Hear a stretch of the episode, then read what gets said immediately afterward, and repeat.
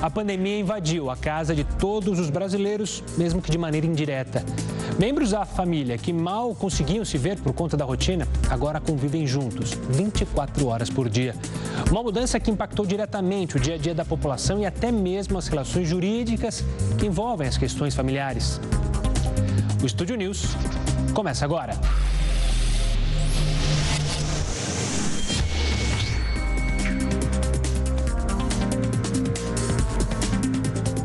E para falar sobre esse tema, eu converso com o doutor Cristiano Chaves de Farias, promotor de justiça do Ministério Público do Estado da Bahia. Seja muito bem-vindo, doutor. Obrigado pela participação aqui conosco. Como vai, Gustavo? Obrigado eu pelo convite, pela oportunidade de estarmos aqui. Doutor, eu queria começar falando principalmente sobre o número de separações. A gente acompanhou fora do país, em outros países que obviamente estão passando pela pandemia, um aumento no número da separação dos casais. Isso também está acontecendo aqui no Brasil devido a essa pandemia? Todo mundo tem que ficar trancado em casa e aumento dos conflitos? Gustavo, não, não é possível, nesse momento ainda, ter um dado quantitativo, estatístico preciso. A, a tendência é, pós-pandemia, nós temos um aumento, um incremento considerável no número de ações sobre as relações familiares. Então, as ações de separação, provavelmente elas tendem a ter um maior é, volume pós-pandemia. O problema é que neste momento da pandemia, até mesmo para os casais se separarem, terminam existindo obstáculos muito claros, né? De para onde a pessoa vai. Em alguns lugares, inclusive, a rede hoteleira ainda está fechada. Então, estas situações terminam é, servindo como obstáculos. E o que se tem concretamente é que, na experiência dos outros países, de fato, houve um número expressivo de aumento de separações. No nosso país, nós é, imaginamos que sim, pelo aumento do número de ações referentes à pensão alimentícia, isso tem sido uma tônica. Também as ações relativas à convivência com os filhos. Então, por conta do aumento das ações que versam sobre pensão alimentícia e convivência, dá para ter uma noção de que o aumento das ações de separação será consequência lógica. Doutor, o senhor falou da pensão alimentícia, então eu vou falar já dos casais que justamente estão separados. Ainda não da pensão alimentícia, mas em especial sobre as visitas, ou seja, com pais separados. No momento de pandemia, isso teve que se readaptar. Como foi essa readaptação? Como tem sido? Como a justiça tem analisado caso a caso? Essa é uma situação dificílima. Sua pergunta é, é, muito importante até para que as pessoas tenham essa percepção.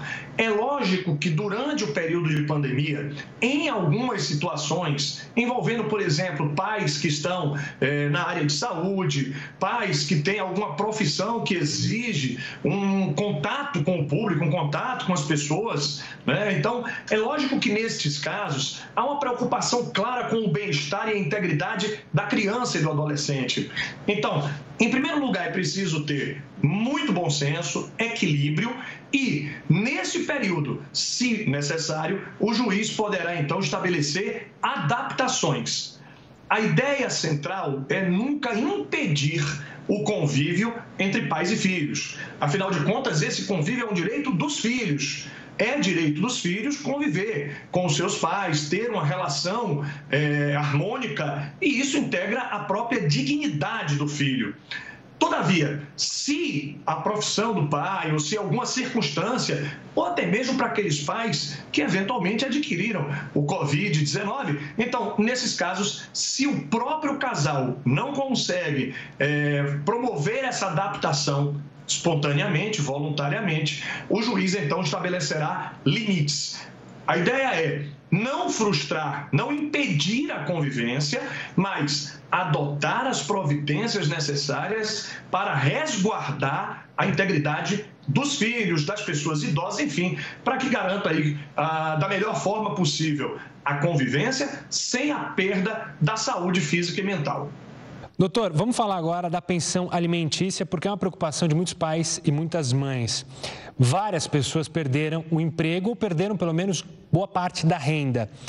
Sabendo disso, como é que fica a relação da pensão alimentícia? Esse valor pode ser negociado? Como você falou, é preciso bom senso? Pode ser até suspensa uma pensão?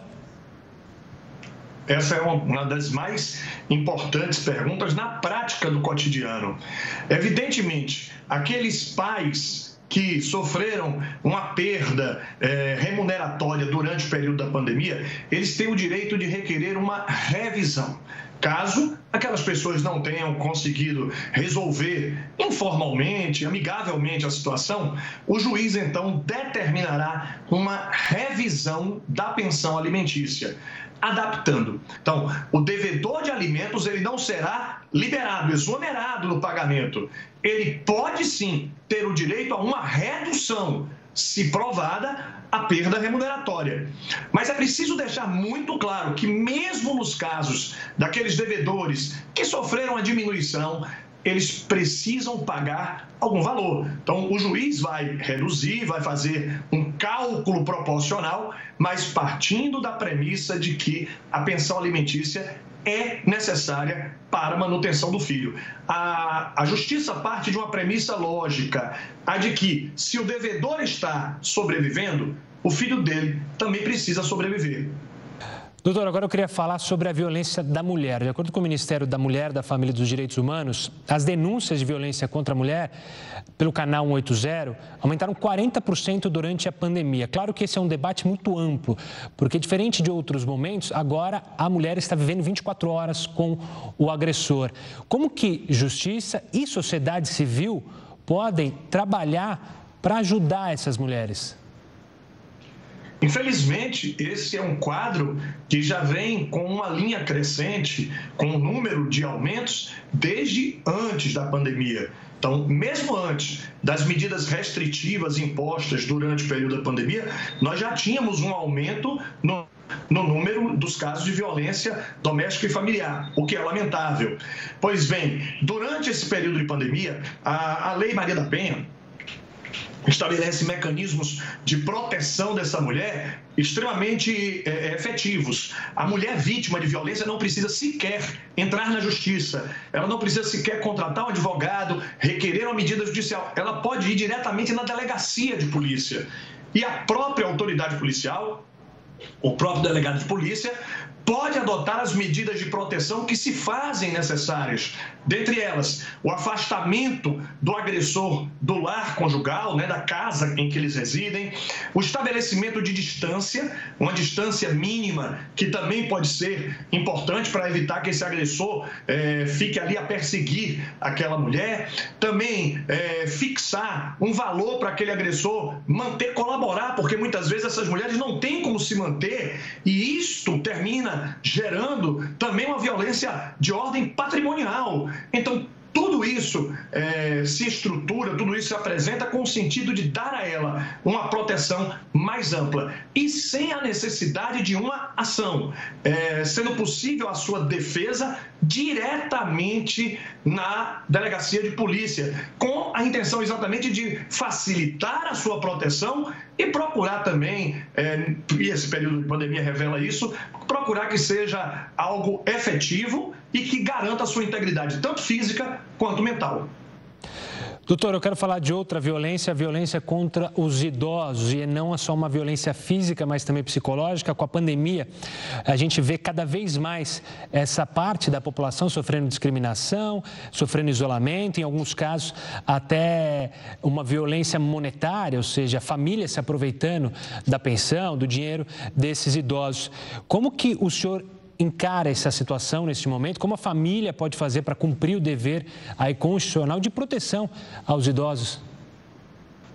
Gustavo, esse é um tema muito sensível e de grande importância, porque as estatísticas indicam que em nosso país nós temos um volume de idosos elevado, temos um aumento desse número de idosos e, em muitos casos, estes idosos mantêm um núcleo familiar. São idosos que colaboram ali com as suas pensões, com as suas aposentadorias, eh, que colaboram para a manutenção de filhos, de netos, de é, genros, noras, etc. Então, seguramente é importante nós nos preocuparmos com essa parcela, com esse volume da população que está a merecer também uma proteção diferenciada, uma proteção especial assim como a criança e o adolescente. Então, nesses casos em que a família percebe algum tipo de violência física, mental, é, patrimonial também. Essa violência pode ser econômica é, contra pessoas idosas. É possível fazer a comunicação ao Ministério Público. O Ministério Público tem promotorias especializadas na defesa das pessoas idosas e essas promotorias adotam providências efetivas para salvaguardar essa pessoa idosa dentro do núcleo familiar e fora dele. Então, é possível sim que esses idosos sejam é, afastados dos agressores, também que se imponham limites à transferência de verbas patrimoniais, exatamente com a intenção de proteger. O, o problema é que, não raro, isso é um dado preocupante, não raro, a violência vem do próprio núcleo familiar. Então, vizinhos, amigos, outras pessoas podem comunicar isso ao promotor de justiça da, da cidade, da, da comarca, para que o promotor possa, quando necessário, adotar as providências também é, na proteção do idoso em relação ao seu próprio núcleo familiar. Doutor Cristiano, eu quero agradecer demais a sua participação aqui conosco no Estúdio News, tirando nossas dúvidas sobre um assunto e sobre assuntos claramente importantes nesse momento de pandemia. Obrigado, doutor. Obrigado eu e espero ter colaborado. Um forte abraço, até uma próxima, doutor Cristiano. O Estúdio News vai para um rápido intervalo, mas a gente volta em instantes, não sai daí.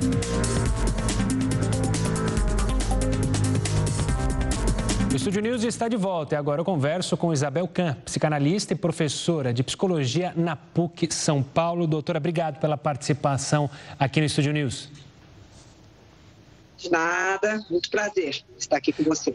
O prazer é nosso. Doutor, eu quero começar falando principalmente das famílias. É, o pessoal em casa está tendo que equilibrar cuidar dos filhos, se preocupar com o trabalho, casamento, ou seja, tudo isso numa nova normalidade. Como é, aguentar tudo isso, todo esse peso e não pirar? Pois é, é uma boa pergunta, né? Como aguentar e não pirar. As famílias estão aí se virando nos 30, né, para conseguir isso. Desafios enormes, é, é, principalmente num, numa época, né, num, no momento que vivíamos, onde as famílias contam muitas redes de sustentação. Né? As crianças vão à escola cada vez mais cedo, as famílias são menores, mais nucleares, não se conta tanto com avós, tios, padrinhos e madrinhas, como em outras épocas, e se contava com as escolas, as creches, os cursos, enfim. E, de repente, tudo isso está em suspenso. Então, reinventar padrões de relação, reinventar a divisão no espaço, a convivência que é cada vez mais estreita.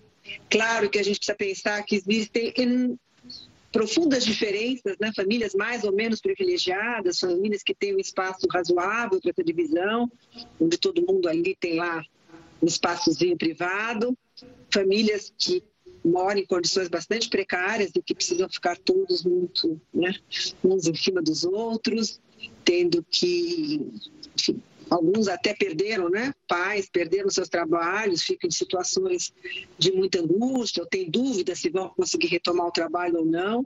Outros estão tendo que trabalhar em casa, então o tempo do trabalho, o tempo dos filhos, como você bem apontou, né, traz desafios enormes, muita, no primeiro momento, né, muita angústia, muita aflição, uma sensação de que não vai dar conta, mas o que a gente vai assistindo, né, é que muitos vão encontrando novas possibilidades, novas negociações, isso é importante. Você mencionou angústia, eu queria só é, aproveitar.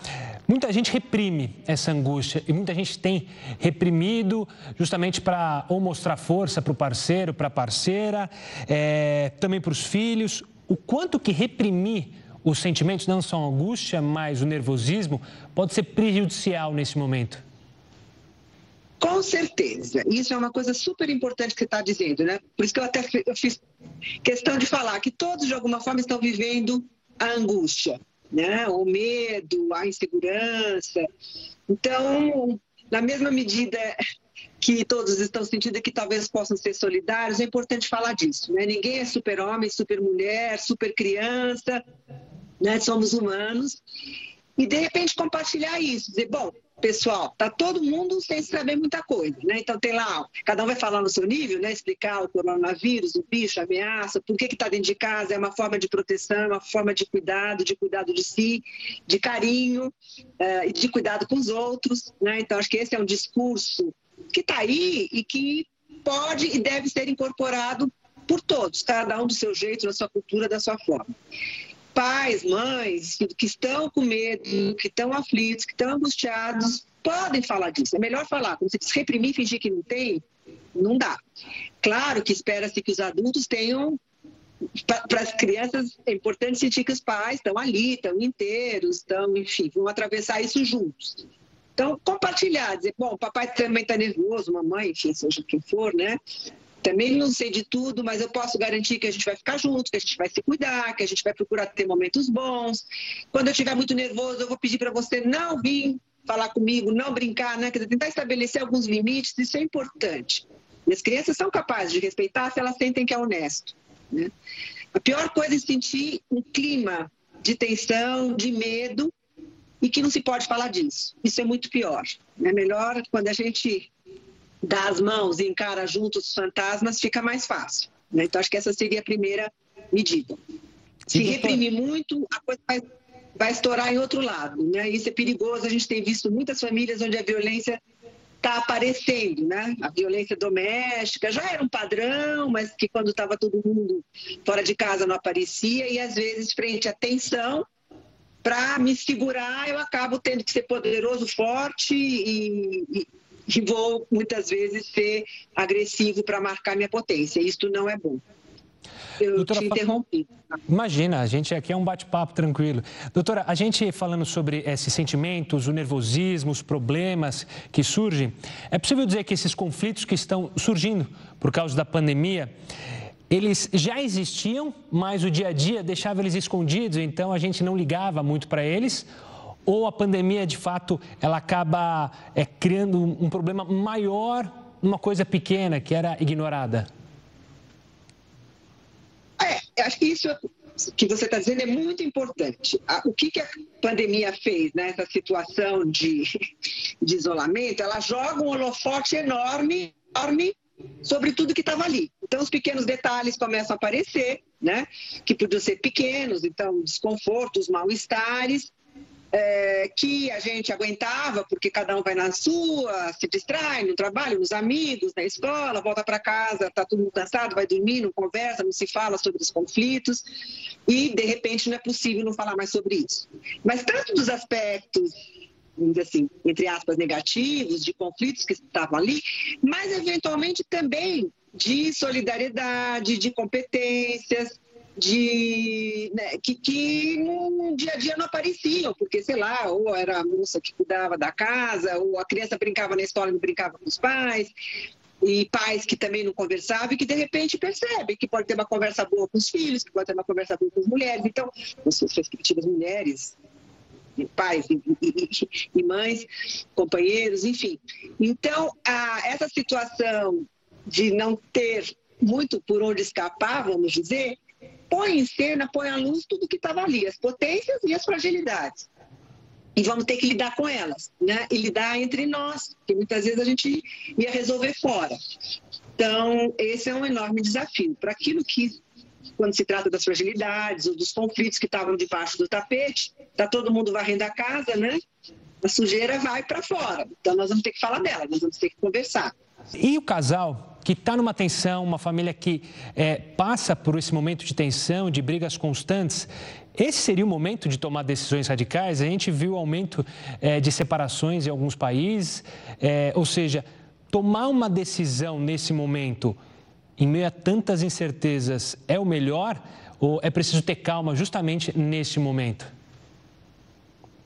Com certeza é preciso ter calma nesse momento, mas como agir e não tomar nenhuma decisão precipitada no meio né, do, de uma situação de muita tensão. Quando tem tempestade, a gente vai fazer tudo para sobreviver.